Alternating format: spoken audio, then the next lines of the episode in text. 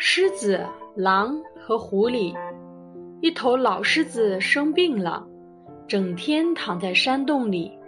这天，为了表示对百兽之王的敬畏，所有动物都来探望它。狼四下里看看，发现唯有狐狸没有到场，便认为时机已到，就对狮子献媚地说：“这可恶的狐狸！”对您从来就不尊重。您看，您生病了，他都敢不来看您。这些话正好被刚进来的狐狸听见，望着怒目圆睁、仰天咆哮的兽王，狐狸很快就想好了对付狼的办法。于是，狐狸对狮子说：“敬爱的大王啊！”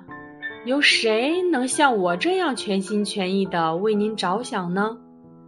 我走遍了名山大川，好不容易为您寻来了治病的秘方。狮子迫不及待的命他说出秘方来。